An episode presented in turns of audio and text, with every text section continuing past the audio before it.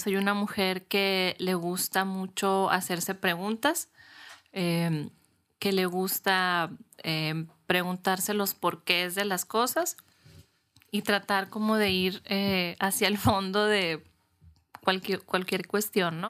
Suset Zelaya ha convertido su vida y su trayectoria profesional en un homenaje al signo de interrogación. Esta narradora ha encontrado allí, en la pregunta constante, su pulsión vital y creativa. Es algo que siento yo que define como esa persona que yo soy, ¿no? El, buscar, el buscar preguntas, el siempre ir sobre ellas. Una búsqueda que muchas veces la ha conducido a lugares inesperados, como al que la llevó hace años una fotografía que encontró en Internet.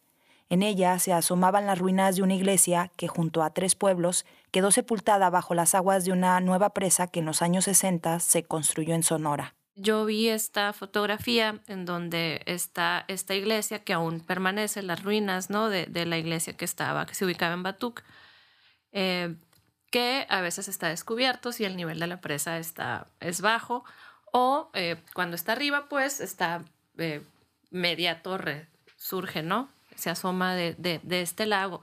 Y a mí se me hizo súper impresionante la imagen, ¿no? La imagen de, esa torre sumergida. El impacto de esa imagen despertó en ella una profunda curiosidad. Fue pensar en, en, en qué onda, ¿no? ¿Por qué? ¿Qué quedó abajo de, de este cuerpo de agua, ¿no? un enigma que su sed llevó hasta las últimas consecuencias. De aquella imagen que representaba el hundimiento de un territorio, emergió la historia que dio sentido a su primer libro. Esta novela de nosotras trata, eh, tiene una protagonista femenina que se llama, se llama Violeta. Es una mujer que rondará sus treinta y tantos años, que vive en un pueblo en el que un día le dan la noticia que va a desaparecer, que se va a inundar un viaje literario que por diversas circunstancias se prolongó más de siete años. La abría, la cerraba, la abría, la cerraba, y así pasaron los años, ¿no? Años en los que esta narradora, maternidad y maestría y doctorado de por medio, no dejó de imaginar y de buscar respuestas, porque ese estado de reflexión constante es la esencia que ha acompañado a su set desde que era una niña. Mi papá cuenta que se acuerda mucho de mí, de yo en la cama, muy de pie cruzado, con las dos manos atrás de la cabeza y viendo al techo. Dice, ¿no? Veías mucho al techo y yo no te decía nada y que él se preguntaba, bueno, ¿qué pensarás? Sed no recuerda cuáles eran aquellos pensamientos infantiles que la abstraían de su realidad, pero es muy probable que haya sido allí donde se fraguó ese espíritu preguntón que tanto la caracteriza. ¿Dónde sale mi lado como preguntón? Es que yo creo que, que, que ante la más mínima... Eh, provocación, ¿no? O sea, si voy manejando y veo alguna escena, ya yo puedo soltarme, ¿no? En, tratar de encontrar una explicación, ¿no? Con 40 años, esta novelista sonorense es amante de ese maravilloso arte de hacer y hacerse preguntas, sin importar los vericuetos a los que la lleven. Su trayectoria como escritora no ha seguido un camino en línea recta. Su literatura ha tenido que convivir con su maternidad y con su trabajo como comunicadora, pero a pesar de ello, Suset Zelaya ha logrado consolidar una voz literaria potente, cuya prosa está repleta de poesía y de franqueza, de nostalgia y de amor por el lenguaje. En el pandémico año 2020, la vida la sorprendió con un reconocimiento a su trabajo. Su novela, Nosotras, se hizo acreedora del premio al libro sonorense un premio que le dio impulso para seguir escribiendo e imaginando historias, para seguir con sus letras buscando esa belleza que se esconde detrás de todo signo de interrogación.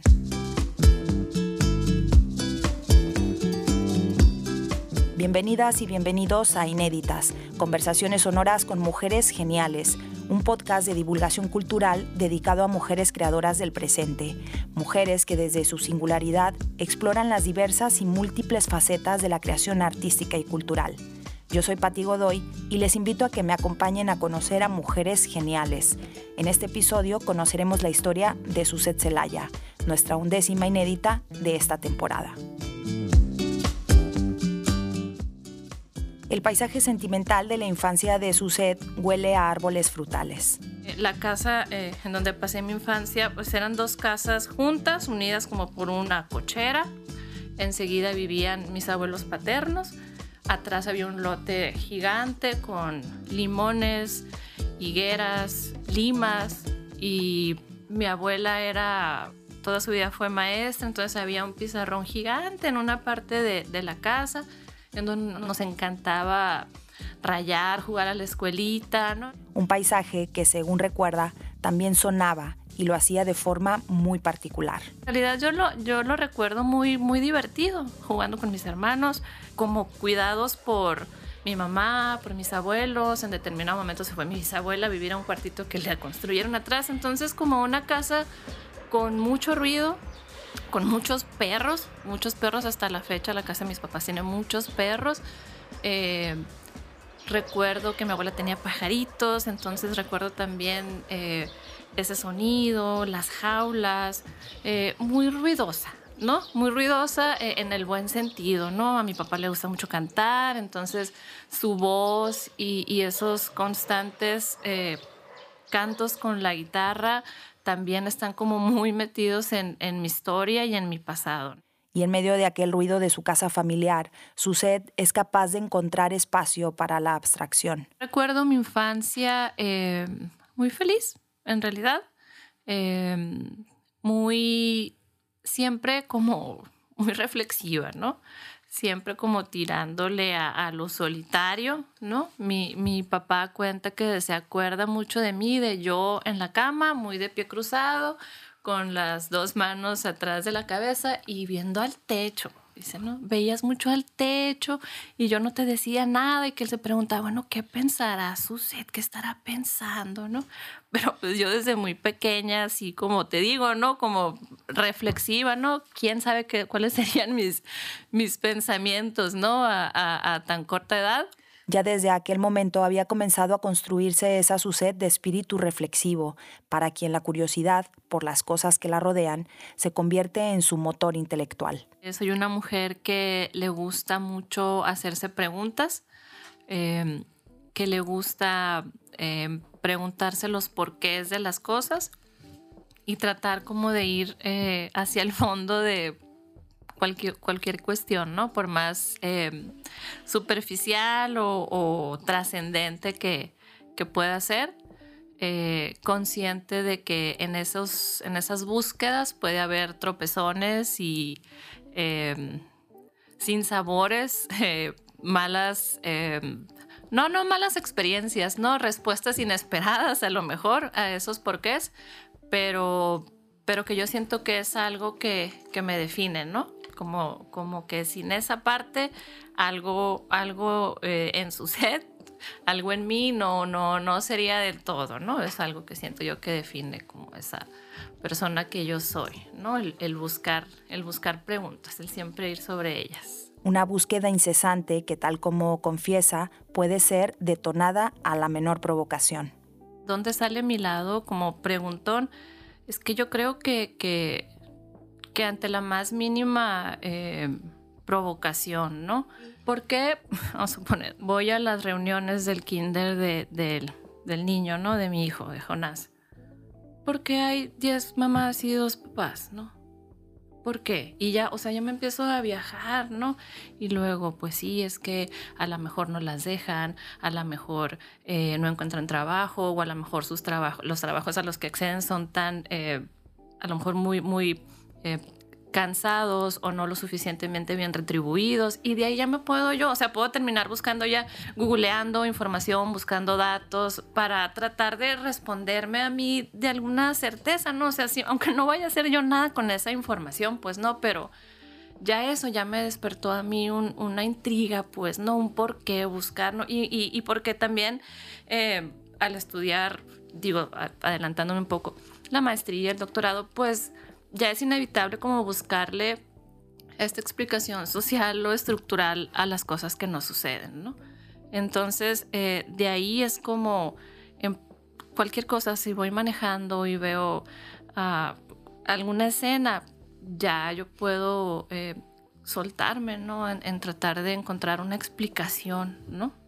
Suset Zelaya desde pequeña se siente atraída por las letras, aunque hoy, desde el presente, no puede ubicar el momento exacto en el que comienza a construirse la escritora. el convertirme, digamos, en, en, escritora o empezar a desarrollar la escritura, yo no recuerdo un momento preciso, ¿no?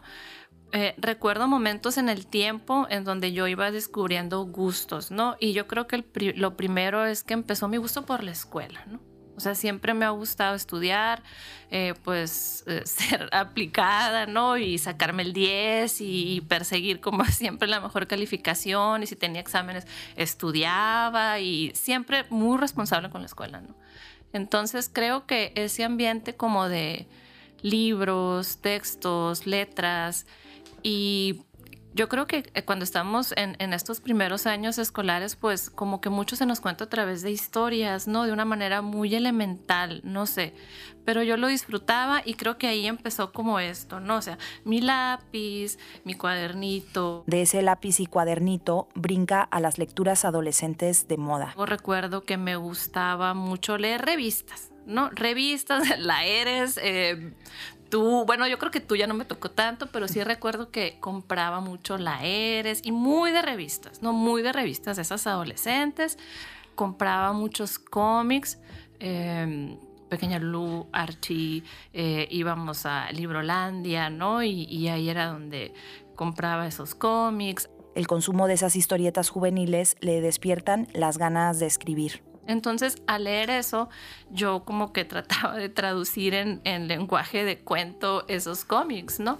Que los hacía pasar como míos, pero en realidad era cambiar de, cuadritos y globitos a, una narrativa, ¿no? A, una prosa, vaya. Entonces, ahí eh, que yo empiezo como a enseñar mis cuentos, ¿no? Entre comillas, super comillas, y aunque esos relatos eran en realidad una reproducción inocente de aquello que acababa de leer, ese ejercicio le sirve para comenzar a interiorizar una idea que con el paso del tiempo se vuelve clave en su vida. Mi familia me empieza a decir, bueno, qué bien, ¿no? O sea, se entiende, eh, escribes muy bien, y escribes muy bien, y escribes muy bien, y como que yo interioricé mucho eso, ¿no? Y de alguna manera, eh, de alguna manera en la escuela, eh, conocidos, amigos, empiezan a sugerir libros y pues fue algo que yo empecé a darme cuenta que disfrutaba mucho. Leer primero, primero leer, ¿no? Antes que, que pensar en escribir, pero luego eh, pues yo empecé a ver como ese poder que tenía un, un, libro, una historia de lo que te podía hacer sentir a ti, ¿no? Y, y, yo dije, pues yo quiero en algún momento hacer sentir eso también a alguien más, ¿no? Y aunque Suset tiene muy claro su deseo de escribir, cuando decide qué carrera universitaria estudiar, no elige letras, sino comunicación.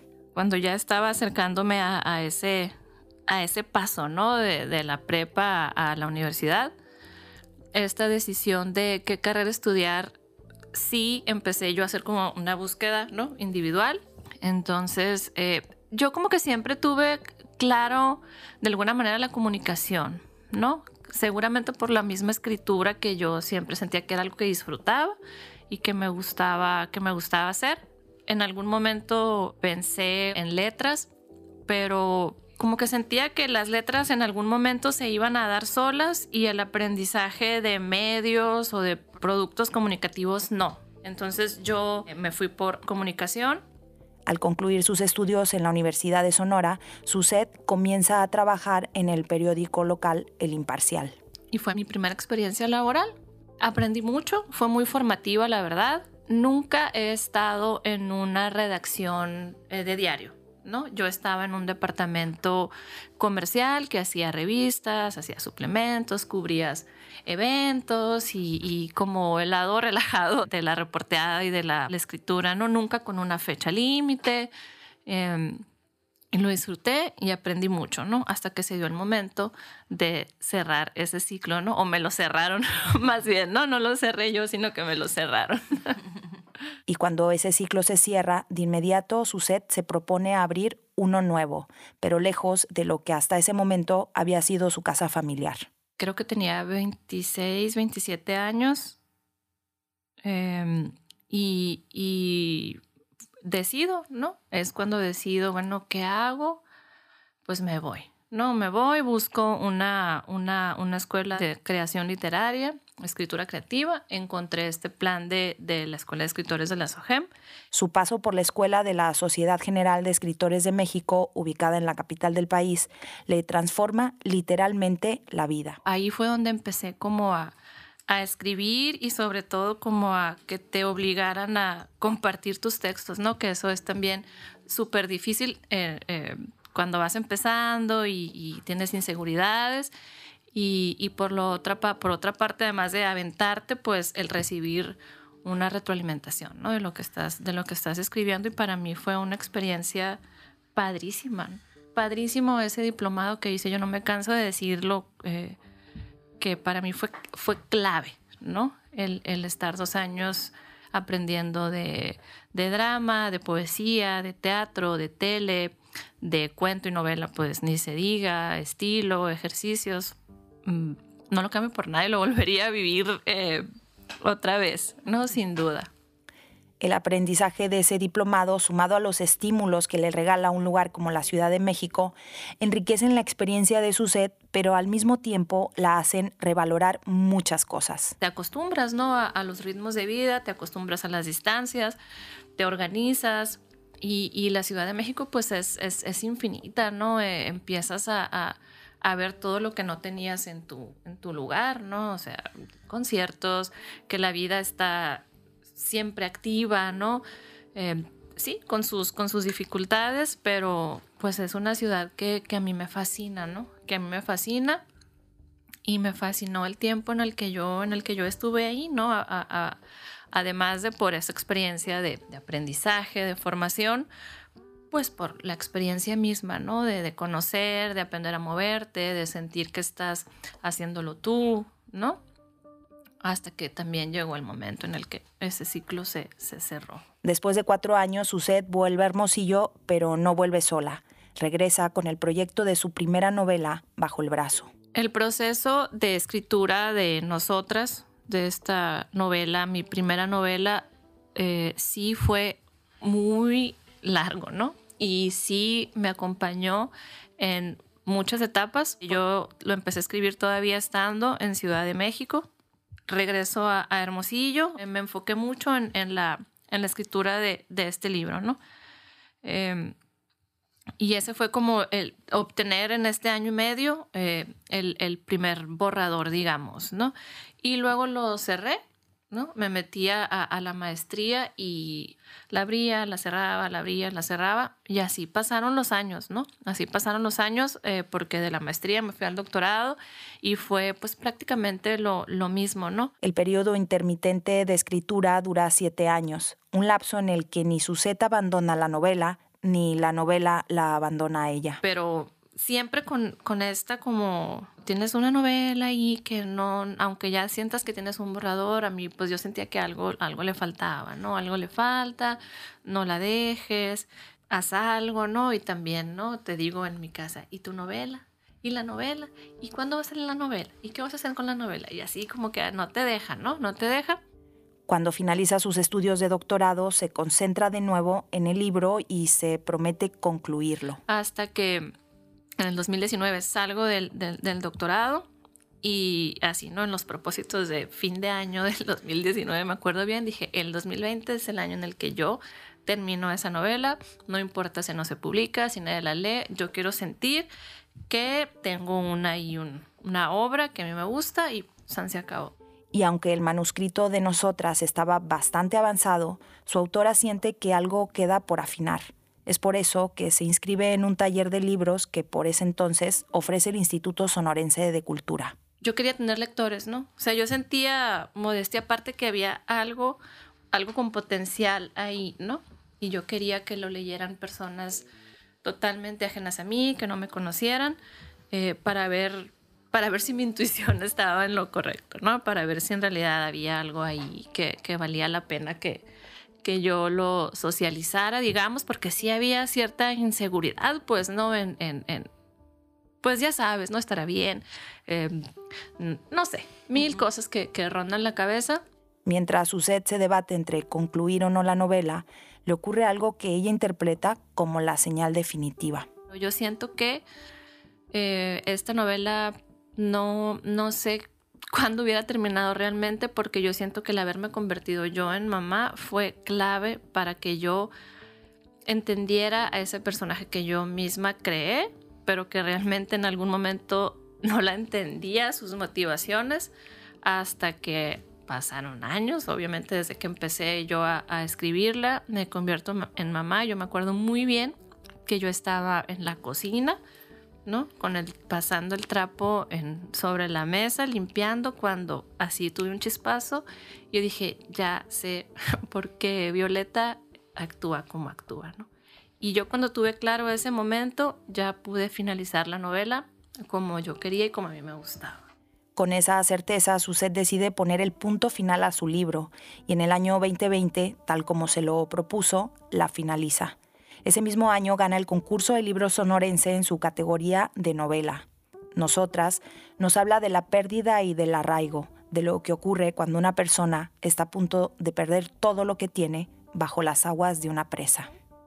Esta novela de nosotras trata, eh, tiene una protagonista femenina que se llama, se llama Violeta. Es una mujer eh, que rondará sus treinta y tantos años, que vive en un pueblo en el que un día eh, le dan la noticia que va a desaparecer, que se va a inundar, eh, porque en la cercanía se va a construir una presa y esta presa pues va a crear un lago y en ese lago quedará, quedará el pueblo, ¿no?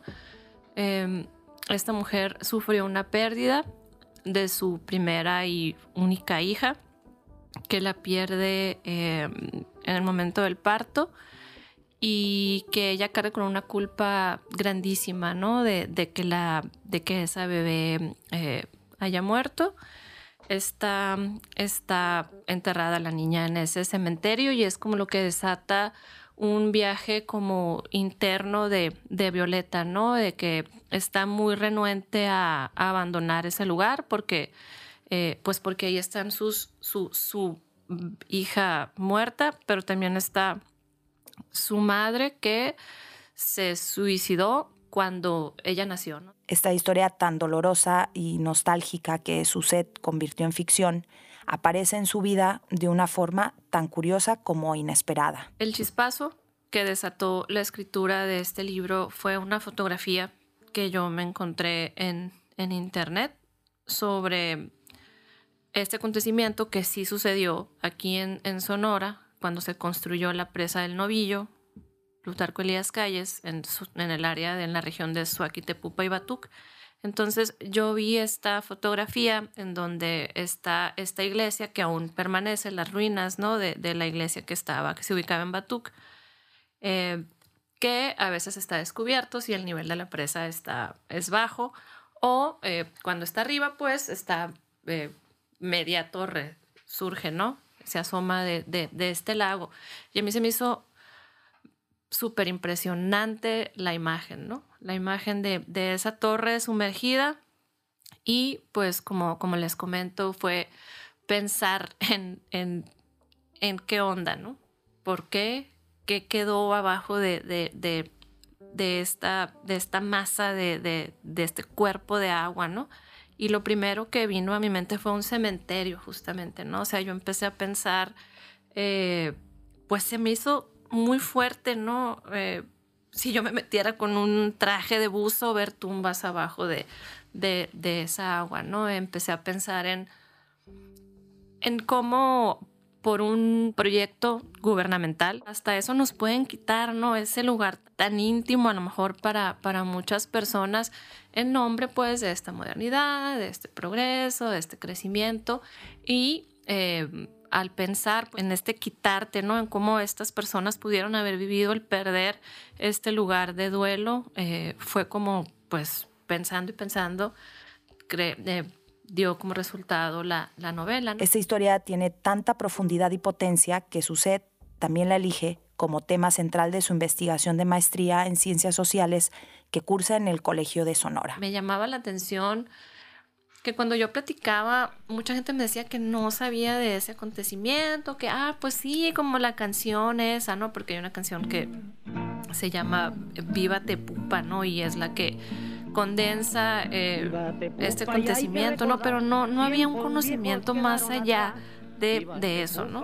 Entonces, eh, entro a la maestría con esa inquietud de profundizar otra vez, volvemos como, como a esto, ¿no? De encontrar otros porqués a, a, a estos acontecimientos que, como te digo, me, me como que me enganché con el tema, no puedo decirlo de, de otra manera, ¿no? Me, me clavé, coloquialmente hablando. De nuevo aquí aparece la Suset que se interroga y que quiere ir más allá. Y en ese sentido, ¿no? En ese sentido fue como ya conocer desde, desde otra perspectiva, pues obviamente que no fuera la creación o la ficción. Eh, este, este tema, ¿no? Ya te das cuenta pues que este tema tiene un nombre y que este tema se estudia, ¿no? Y que de este tema ya se ha escrito y hay otros libros y pues que tú vas a aportar un granito más a, a, este conocimiento. ¿no? Finalmente, la versión académica de esa investigación es publicada como tesis y se titula Lo que el novillo se llevó.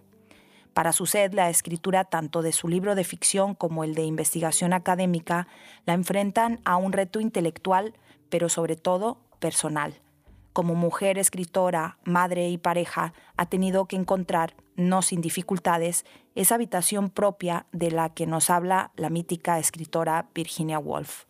Sí, sí me ha sido a mí complicado, eh, creo que por ser mujer, la cuestión de la escritura, ¿no? Primero, porque sí es más difícil encontrar un espacio, ¿no? Por más que si vivas con tu pareja y que él se encargue, bañe, lave trastes, no siento que sea igual. Siento que siguen recayendo muchas cosas en la mujer, en este caso en mí, pero yo me iba a preguntar si es porque yo misma lo estoy perpetuando, pues, ¿no? No en realidad por otra cuestión, sino porque yo, como les decía, o sea, yo soy la que tiene que estar con el niño, yo soy la que lo tengo que bañar, yo soy la que lo tiene que dejar en la cuna y estar ahí hasta que, hasta que, se, hasta que se duerma, ¿no? O sea, que tanto...